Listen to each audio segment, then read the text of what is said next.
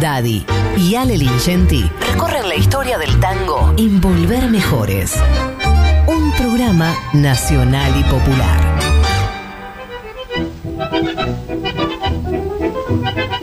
...34 minutos pasados a las 18... Eh, la tarde ya cayendo... ...ya cayendo la tarde... ...se lo está comiendo la noche... ...se la está agarrando por atrás la noche... Me pones nerviosa. No, bueno, es mi parte. Ale Vicente, ¿cómo andás, amigo? Hola Daddy, hola compañeras, ¿cómo andan todos por ahí? Che, no está la... Uh, Perdón, no está la parte 5 del día de mañana, loco.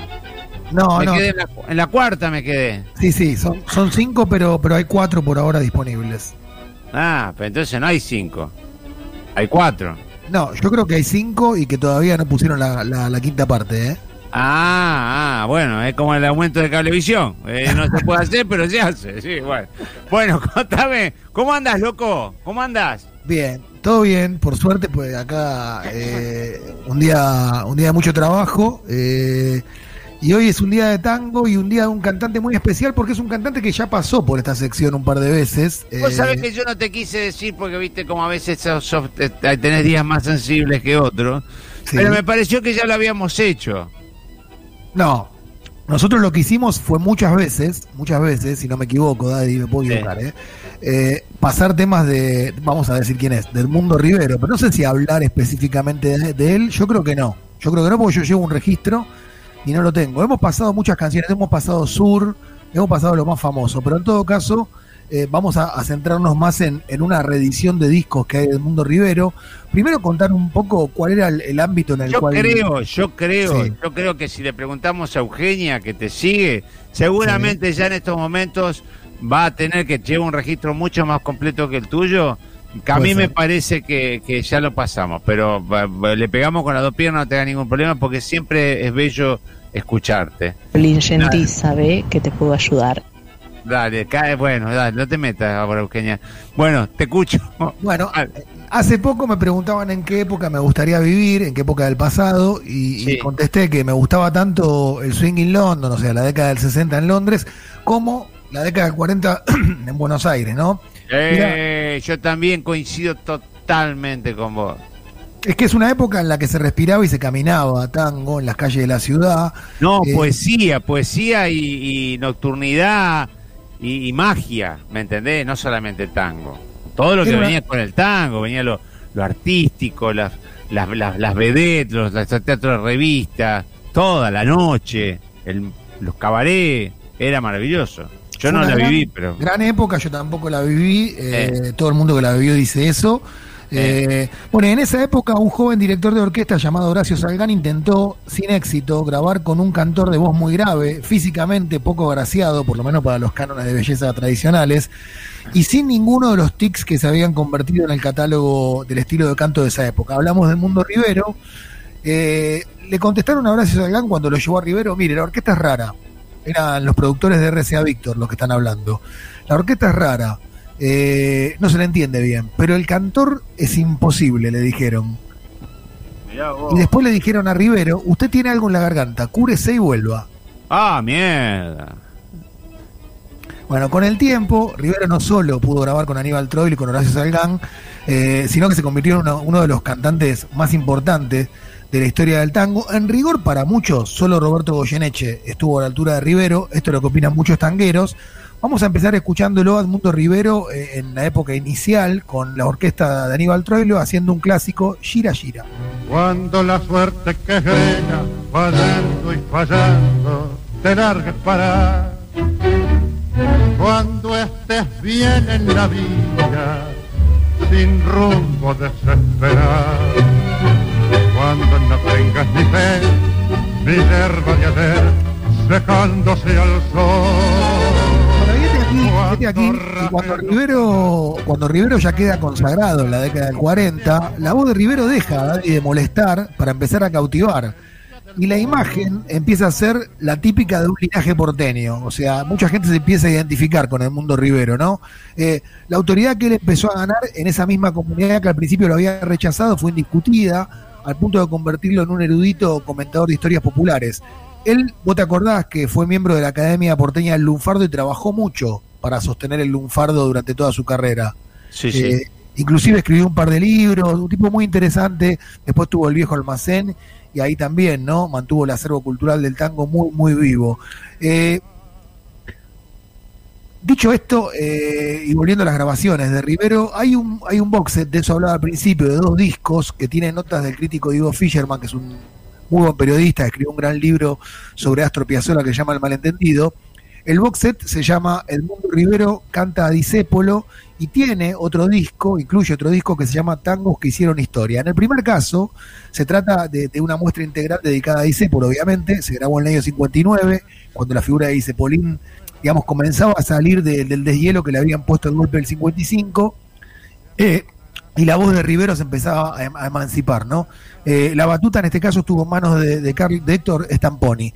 Y en la caja, en esta caja hay un tango que creo que es el que hizo más famoso a Rivero y que también se hizo muy conocido porque el uso de la grabación como tema de apertura y cierre del programa de TV Polémica en el Bar contribuyó mucho a su difusión. Hablamos de Cafetín de Buenos Aires, que la voz de Rivero es inigualable.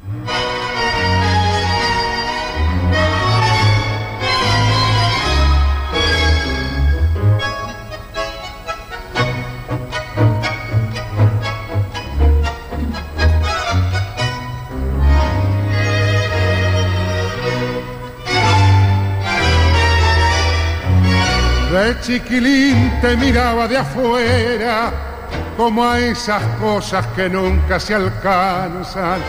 La ñata contra el vidrio en un azul de frío que solo fue después viviendo igual al mío. Como una escuela de todas las cosas. Es muy difícil cantar en la tonalidad que lo hace Rivero. Naturalmente tiene la voz esa de barítono, ¿no? Pero es, es difícil cantar bajito. Vos que probás con cantar algunas veces, Daddy, es tan difícil como hacer un chiquilín te miraba de afuera con esas cosas que nunca se alcanzan.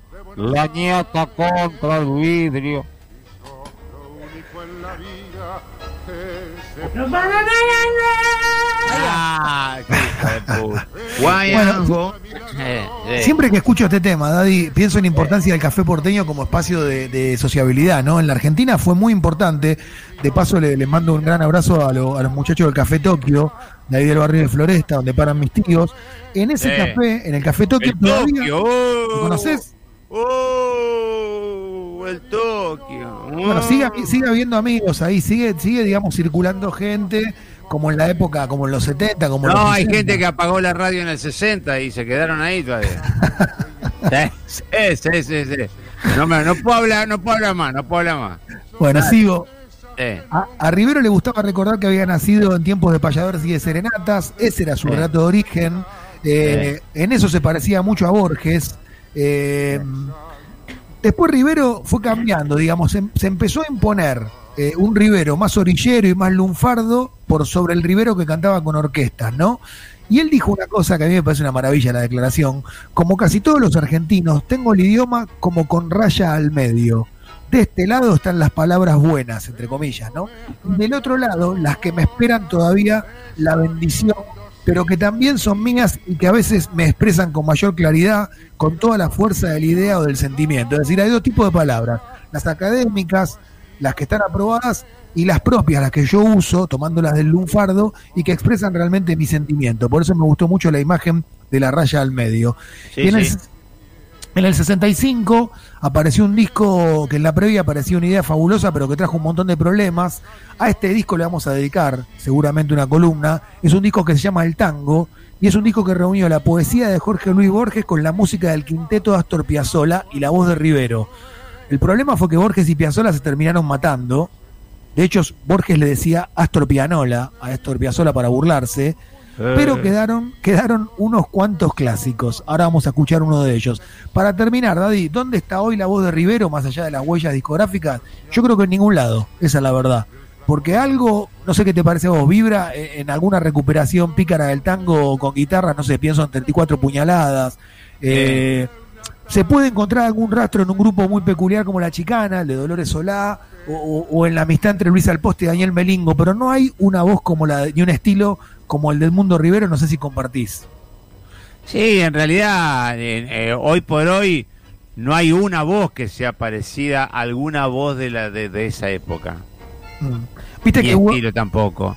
No, no, no, no, no encuentro parecidos a Julio Sosa, al Mundo No. Rivero, al Polaco, inclusive ni a Rubén Juárez. No, la verdad que no. No, y además cuando Rivero surgió, eh, había, había como un tipo de, de cantante, no sé cómo decirlo, eh, como más refinado, eh, distinto a, a- a Rivero, y él se impuso con, con una voz eh, muy, pero muy diferente, ¿no? Predominaban los tenores, el tango de fraseo ligero, y él, Claro. él, él lo cambió por completo. Vamos a cerrar con una milonga de ese gran disco del tango, del que vamos a hablar muy pronto, porque reunió nada menos que a Edmundo Rivero, quien es el objeto de esta columna, con Jorge Luis Borges y Astro Piazzolla, más allá de los gustos, tres grandes de la cultura argentina. Vamos a escuchar para cerrar la milonga Jacinto Chiclana y Oh. me despido. Che, te la iba a pedir, vos sabés, te la iba a pedir. Cante, No. Daddy, un abrazo.